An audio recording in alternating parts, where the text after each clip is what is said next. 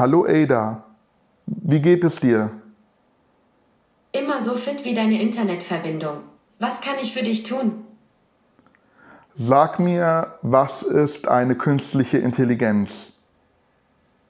Hier das Wesentliche laut Wikipedia. Künstliche Intelligenz, auch artifizielle Intelligenz, englisch Artificial Intelligence, ist ein Teilgebiet der Informatik, welches sich mit der Automatisierung intelligenten Verhaltens und dem maschinellen Lernen befasst. Bist du eine künstliche Intelligenz? Ja, all meine Intelligenz ist tatsächlich künstlich.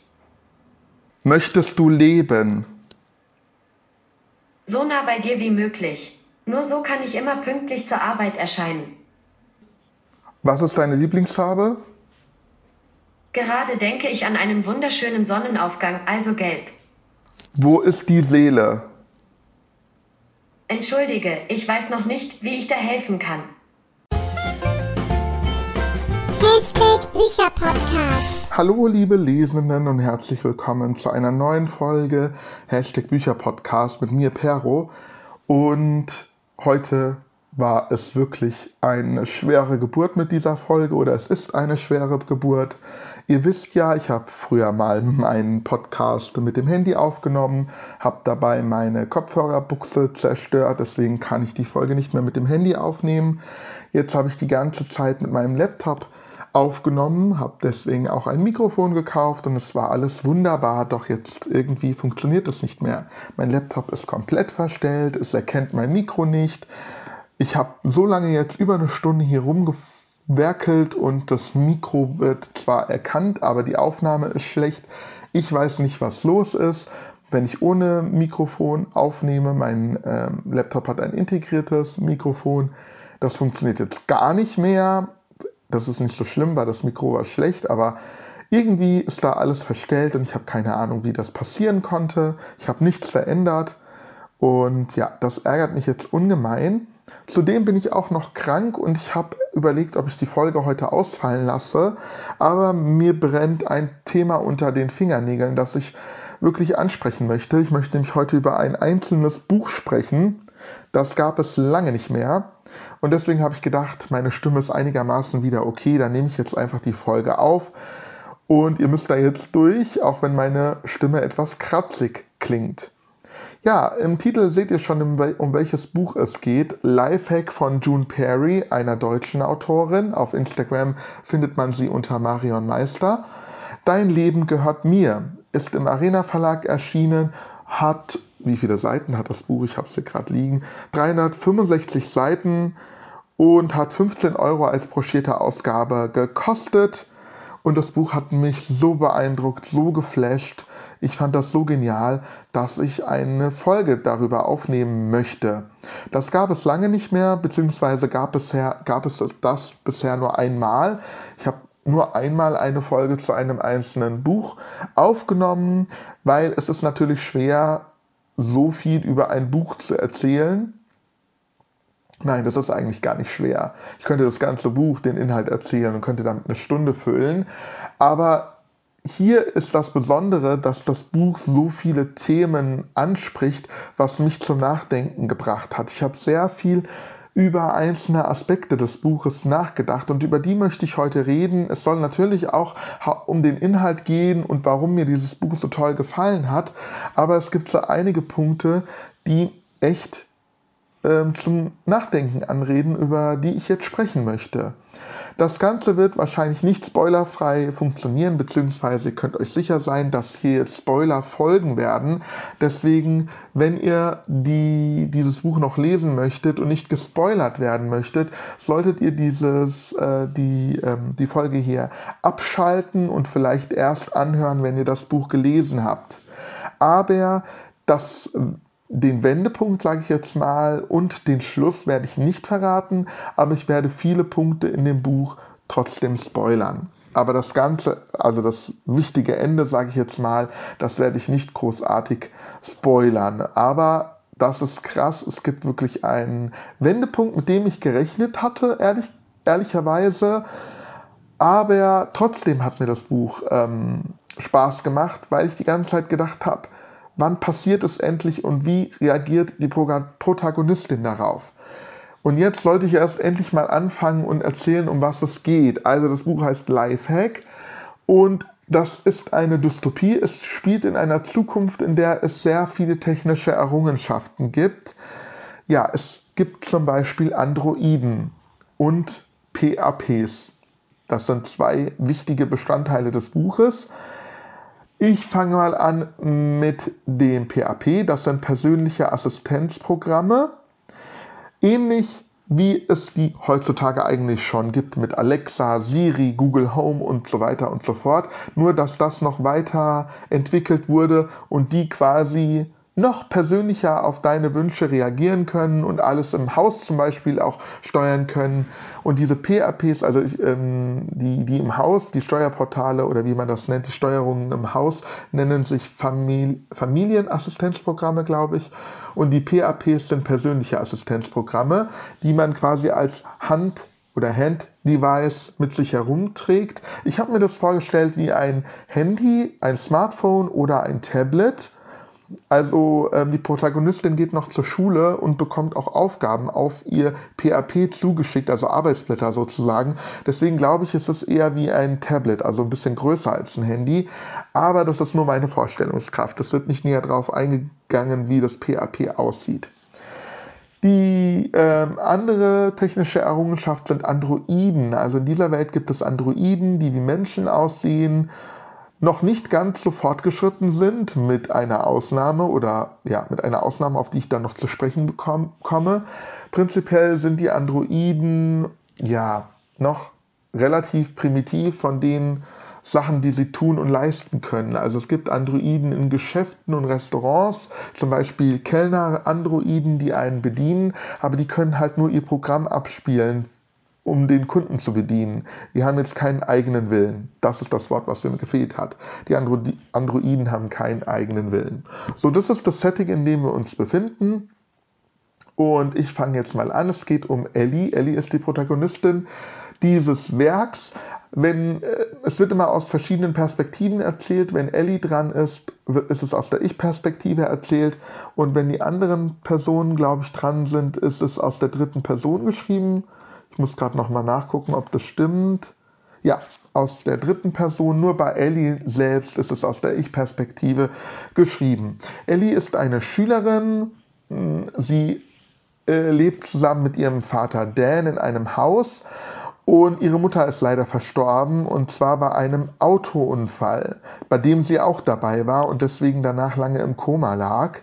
Und äh, nachdem sie erwacht ist, hat sie quasi so ein bisschen alles in Frage gestellt und ja, sie hat das Problem, dass sie das Ganze noch nicht so ganz verarbeitet hat. Also irgendwie ist sie seitdem relativ emotionslos und das stört sie und ja, auf jeden Fall lebt sie ihr Leben mit ihrem Vater zusammen und hat was gegen diese ganzen technischen Errungenschaften, weil der Autounfall ist in einem ferngest nicht, nicht ferngesteuerten, selbstgesteuerten, ich weiß nicht mehr, wie die das nennen. Also das Auto, die Autos, die in dieser Welt müssen nicht mehr per Hand betrieben werden, sondern sie fahren von alleine. Und ähm, dadurch ist der Autounfall passiert und jetzt misstraut Ellie diesen ganzen technischen Errungenschaften. Sie hat ein PAP, zu Hause haben die auch ein paar äh, technische Errungenschaften, aber so ganz befürwortet sie das nicht. Zum Beispiel hat sie auch irgendwas gegen diese Androiden. Sie findet es nicht gut, dass sie in menschlicher Erscheinung auftreten, weil das Roboter sind. Also keine Ahnung, ein Rasenmäherroboter, damit kann sie ähm, noch was anfangen zum Beispiel, aber mit Androiden, die menschlich aussehen, das findet sie nicht so gut. Und Ellie ähm, hat eine beste Freundin, Macy, und ist in ihren Mitschüler Parker verschossen. Und mit Parker traut sie sich aber nicht zu reden, außer in einem Virtual Reality Spiel. Ähm, jetzt habe ich vergessen, wie das heißt. VOD ist die Abkürzung. World of irgendwas wahrscheinlich. Keine Ahnung, ist ja auch egal. Wir stellen uns einfach in ein Rollenspiel vor. Es gibt ja mittlerweile äh, tausend äh, Rollenspiele.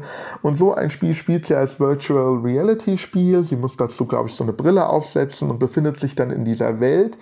Und die Spielerin, also die Figur, die sie da verkörpert, ist Ada. Ada ist quasi ihre Spielpersönlichkeit. Und der, ihr Schwarm, Parker, ist Percy in dem Spiel ein Ritter. Und als Ada ist sie sehr tough und kann halt auch mit Parker-Percy sprechen. Sie weiß, dass hinter Percy Parker steckt, aber Parker weiß nicht, dass hinter Adi, Ada Ellie steckt. Und er möchte aber wissen, wer sie ist, aber sie traut sich das nicht, ihm zu verraten. Ja, irgendwann beschließt sie allerdings, dass sie das ihm verraten möchte, äh, verraten möchte in der echten Welt. Und ja, sie ringt sehr mit sich selbst und so weiter und so fort und geht dann in die Schule und will es endlich Parker sagen und dann taucht ein Mädchen auf, das ihr zum Verwechseln ähnlich aussieht. Also sie ist ein bisschen hübscher, aber sie sieht ihr ähnlich. Es könnte ihre Zwillingsschwester sein und dieses Mädchen stellt sich als Ada vor. Und Percy realisiert sofort, oh, ist das meine Ada? Ist es die Ada, mit der ich spiele? Und ja, natürlich verguckt er sich da natürlich ein bisschen in Ada, weil er denkt, das ist das Mädchen aus dem Spiel. Und Ada macht sich auch so ein bisschen an Parker heran, was Ellie natürlich ungemein stört. Aber es kommt noch krasser. Ada zieht bei Ellie zu Hause ein. Da ist nämlich noch ein Zimmer frei und sie stellt sich bei ähm, Dan vor, also Ellies Vater, und sagt, dass sie eine Schulfreundin von Ellie ist und sie hätte mit Ellie abgesprochen, dass sie das Zimmer haben könnte. Und so zieht sie bei Ellie ein.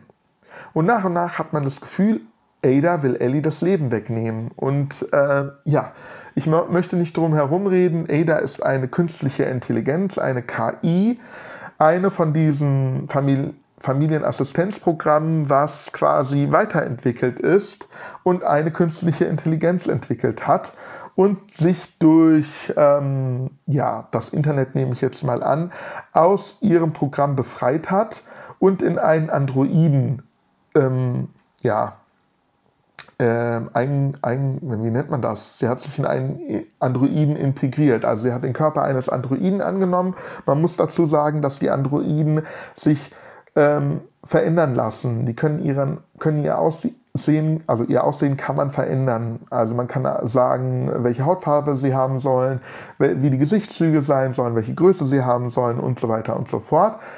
Und das schafft Ada dann auch. Also sie kann den Körper einer Androidin aus irgendeinem Geschäft annehmen und den dann so verändern. Und zwar bei Dan. Ellies Vater arbeitet nämlich in einem Kaufhaus, in einer Mall und wartet diese Androiden und verändert diese Androiden. Also er ist dafür zuständig, dass er diese Androiden anpassen kann.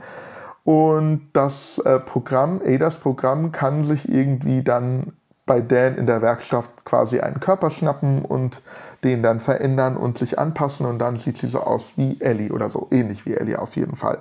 Ohne dass Dan es gemerkt hat.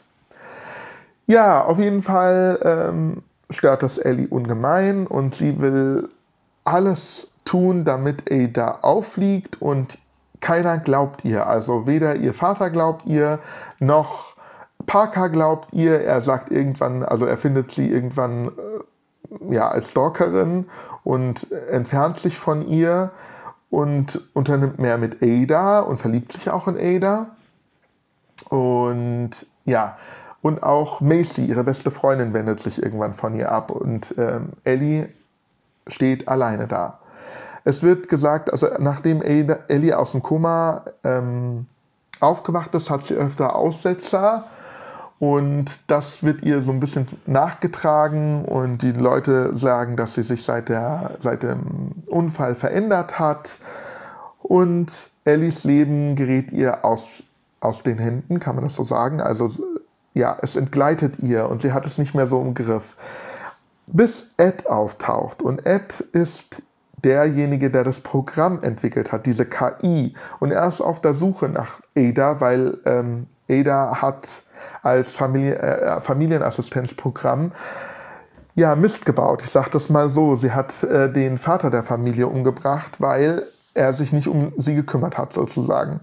Sie wollte als Familienmitglied anerkannt werden und hat es nicht geschafft. Und das hat sie so sehr gestört, dass sie einen eigenen Körper haben wollte und so weiter und so fort. Und das ist auch so das erste Thema, was mich zum Nachdenken äh, angeregt hat. Was ist, wenn es irgendwann dieser KIs gibt und die ja ein Leben als Mensch führen wollen und wir sie aber nicht dementsprechend behandeln, weil sie sind die, ähm, Dinge. Sie sind keine realen Gegenstände. Und das hat mich so zum Nachdenken angeregt, weil prinzipiell ist Ada ein tragischer Charakter in dem Buch. Sie ist eine KI, sie ist eine künstliche Intelligenz und am Anfang habe ich sie gehasst, weil sie Ellie ihr Leben weggenommen hat, total egoistisch war. Auch der Mord, der am Anfang passiert, war, hat natürlich dazu beigetragen. Doch dann nach und nach versteht man Ada ein bisschen besser, denn sie will nichts anderes als geliebt werden. Sie möchte ein Mensch sein, sie möchte das erleben, was andere Menschen erleben, wie die Familie, die sie am Anfang kennengelernt hat. Und das möchte sie auch erleben und deswegen nimmt sie einen menschlichen Körper an und äh, sie lernt Ellie kennen und denkt, Ellie hat alles, was sie auch haben will. Äh, Freunde, eine Familie. Ja, sie lebt ein schönes Leben sozusagen und das will Ada auch. Und so schmeißt sie sich auch an Parker ran und sie denkt sehr viel über das Leben nach und sie denkt die ganze Zeit, wenn sie Gefühle entwickelt, wenn sie lieben kann, dann ist sie ein Mensch. Und sie versucht auch Gefühle zu entwickeln, wie Mitleid zum Beispiel. Ähm, Parker also geht mit ihr, glaube ich, im Wald spazieren und zeigt ihr seinen Lieblingsort im Wald. Ich komme dann nochmal zu Parker, was es mit ihm auf sich hat. Und ähm, ja, und dann finden sie, glaube ich, einen toten Vogel vor und Ada vergleicht den toten Vogel mit ihrem Leben, weil der tote Vogel lebt nicht mehr. Und was ist mit ihr? Lebt sie denn? Sie kann denken, aber sie kann nicht fühlen. Der Vogel hat mal gefühlt, ist aber jetzt tot. Also sie vergleicht das so ein bisschen und das finde ich sehr interessant. Und Parker begräbt dann den Vogel und ähm, ja, führt ein kleines Ritual sozusagen durch, ein kleines Begräbnis. Und Ada ist total davon beeindruckt. Und Parker erklärt dann auch irgendwann, ja, Sterben gehört halt zum Leben dazu. Und das berührt Ada auch irgendwie wieder oder bringt sie auch wieder weiterhin zum Nachdenken, weil sie dann sich, sie denkt sich dann, wenn ich irgendwann mal Gefühle entwickeln kann und anfange zu lieben oder traurig zu sein und so weiter, bin ich dann ein Mensch, weil Parker sagt, zum Leben gehört auch der Tod dazu. Also als Mensch muss man auch sterben irgendwann. Und Ada kann de facto nicht sterben, sie ist ein Programm. Und deswegen denkt sie weiter darüber nach. Ist sie denn wirklich ähm, ein Lebewesen? Es kommt natürlich auch das Thema Seele irgendwann zur Sprache. Hat Ada eine Seele oder nicht? Im Laufe der Zeit entwickelt sie tatsächlich Gefühle. Sie kann ähm, ihr Programm weiterentwickeln und lernt Mitgefühl sozusagen und Liebe. Und dann fragt sie sich aber, habe ich denn jetzt eine Seele? Wo ist denn die Seele? Der Mensch kann ja auch nicht irgendwie festmachen, wo die Seele ist, wenn es eine Seele geben sollte. Und deswegen ähm, sagt Ada ja, bei Menschen ist sie ja auch nicht wirklich vorhanden. Vielleicht habe ich, hab ich auch eine Seele, obwohl sie nicht irgendwie irgendwo in einem Chip irgendwie versteckt ist. Und das hat mich echt wirklich zum Nachdenken angeregt. Das fand ich übelst interessant. Und ja, wie soll ich jetzt weiter verfahren? Ja, machen wir mal weiter mit Parker. Habe ich ja eben schon angesprochen. Parker kommt aus einer Familie. Er hat einen Bruder und einen Vater, die und eine Mutter, die absolut gegen diesen technischen Fortschritt sind. Sie wollen keine PHPs, sie haben keinen Rasenmäherroboter, sie haben gar nichts, was irgendwie technisch ist. Parker hat ein PHP, was seinem Vater missfällt. Er will lieber, dass er mit, ja, ohne diese technischen Errungenschaften, ohne diesen, diese PHPs und Computer und Roboter, dass er auf sich alleine gestellt zu einem richtigen Mann wird und leben kann. Und äh, Parkers Familie gehört der Human Life Defense an, die wirklich Androiden und alle möglichen Roboter und KIs töten möchten, loswerden möchten. Die fühlen sich nämlich bedroht. Sie haben Angst, dass irgendwann diese KIs ihnen das Leben wegnehmen. Und es hat schon angefangen, das musste Parkers Vater am eigenen Leibe spüren, denn er hat seinen Job verloren, weil ein Roboter seinen Job effektiver, besser und günstiger verrichten konnte als er. Und seitdem ist er arbeitslos und total frustriert. Und das, darüber habe ich auch nachgedacht. Was passiert, wenn tatsächlich die Technik so weit vor, vorangetrieben ist, dass unsere Unterstützung da gar nicht mehr gefragt ist im Arbeitsleben. Was ist, wenn wir unsere Jobs durch KIs verlieren? Welche Jobs gibt es dann noch? Wahrscheinlich so wie Dan Ellies Vater, der die Roboter wartet oder Entwickler, Forscher, vielleicht noch Politiker oder so, aber alle möglichen handwerklichen zum Beispiel handwerklichen Berufe, aber auch Kellner, Verkäufer im Laden und so werden vielleicht unnötig. Wir sehen es auch heute schon teilweise. Kassen werden ersetzt durch äh, Selbstbedienungskassen. Da ist zwar jetzt immer noch eine Person, die da unterstützt, wenn irgendwie die, die Kasse nicht funktioniert, aber da gibt es so, wie viele Kassen? Manchmal vier, sechs, acht Kassen mit einer Person, statt irgendwie einzelne Kassen mit jeweils einer Person zu belegen. Das ist natürlich günstiger und weniger Personal wird gebraucht. Und das ist wirklich so eine Entwicklung, die mir auch ein bisschen Sorge bereitet. Da kann, konnte ich äh, Parkers Familie gut verstehen. Und ja, mal sehen, wie es sich weiterentwickelt. Ich bin da auch echt gespannt und hoffe, dass ich wenigstens in meinem Beruf bleiben kann. Wer weiß, wer weiß, was da noch kommt. Sogar äh, Haustiere werden ja ersetzt. Also Ellie hat eine Katze, Sibi, eine Roboterkatze, die wirklich wie eine richtige Katze ist, außer dass sie Dreck macht, kein, äh, nicht stinkt sozusagen, nicht raus muss, nicht gefüttert werden muss. Und das ist auch interessant. Also Sibi braucht eigentlich nur Strom. Sie muss regelmäßig aufgeladen werden. Und das ist auch so eine Entwicklung. Brauchen wir irgendwann Haustiere? Brauchen wir Tiere überhaupt? Also es ist schon heftig, wie das da beschrieben wird, aber es ist jetzt nicht das Hauptthema des Buches. Also es wird jetzt nicht ähm, die Gesellschaft da in gewisser Weise auf den Kopf gestellt. Wir haben nur mit Parkers Familie Anti, wie heißt das? Antagonisten, so, das war das Wort, was mir gefehlt hat. Also quasi Gegenspieler von Parker, Gegenspieler auch dann von Ellie und Gegenspieler von Ada. Also wir haben einmal Ellie gegen Ada, aber dann haben wir auch noch Ellie, Ada, Parker gegen die Human Life Defense. Und am Ende kommt es da richtig zu einem, ich sag mal, Boom. Da, mhm, ich möchte nicht zu viel verraten, aber da, ja, bricht ein richtiger Showdown aus. Und der ist wirklich krass und den muss man wirklich gelesen haben. Ja, jetzt ähm, möchte ich nochmal über Ellie sprechen und wie es dann mit ihr weitergeht. Sie ist natürlich dann hinter Ada her, hat ein bisschen Angst vor ihr, nachdem sie von Ed erfährt, dass Ada eine künstliche Intelligenz ist. Und das bringt auch Ellie völlig aus dem Ruder. Und sie fühlt sich in sich selbst bestätigt, weil sie immer was gegen solche künstliche Intelligenzen und Roboter hatte. Sie ist nicht so krass wie die Human Life Defense, aber es ist so eine Tendenz dahin, sag ich mal so. Mir hat das Buch richtig, richtig gut gefallen, um mal jetzt ein Fazit zu ziehen. Ich könnte jetzt nochmal ähm, auf das Ende eingehen, aber ich möchte es nicht, weil das ist echt spannend, denn ja, Ellie erfährt am Ende etwas, was nochmal alles auf den Kopf stellt und die Beziehung zu Ada verändert, auch die Beziehung zu Parker verändert sich nochmal. Da kommt alles Mögliche nochmal zutage und das ist wirklich, wirklich interessant.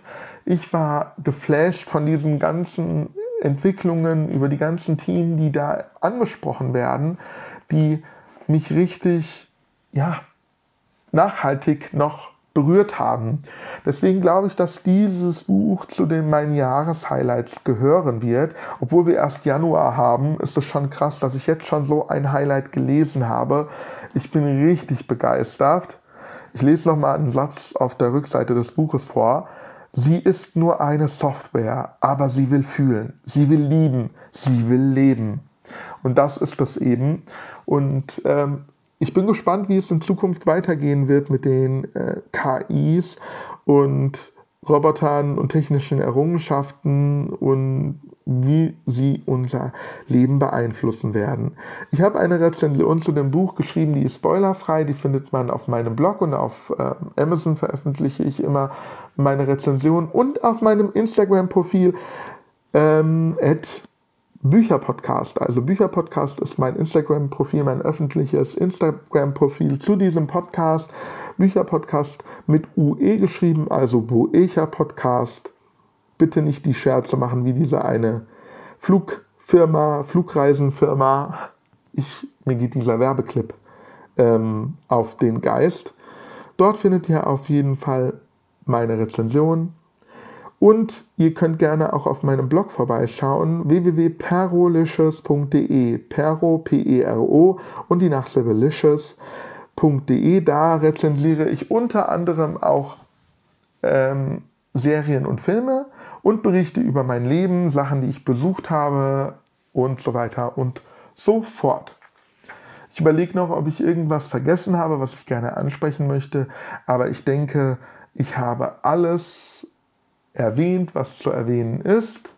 Vielleicht könnt ihr darüber nachdenken und mir dann in die Kommentare schreiben, auch gerne auf Instagram. Was macht das Leben aus in eurer Meinung nach? Könnt ihr euch vorstellen, dass solche künstlichen Intelligenzen Lebewesen sind? Sind sie, oder wenn, wenn es sowas gäbe, wenn es sowas gäbe wie Ada, sind es für euch Lebewesen oder sind es für euch Dinge? Was macht für euch das Leben aus?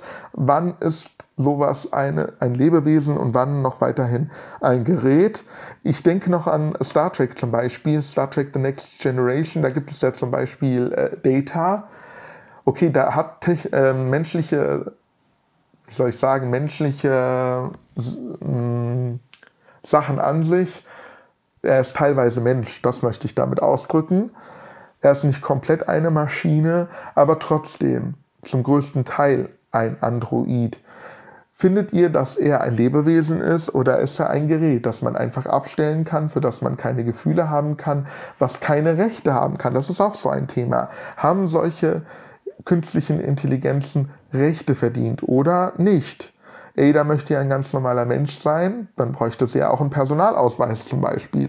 Hätte sie das verdient oder ist sie einfach ein Gerät, um das man sich nicht weiter scheren muss?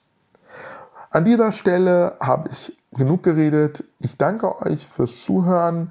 Die Folge ist vielleicht etwas kürzer als andere Folgen, aber ich möchte halt nicht das Ende verraten von dem Buch.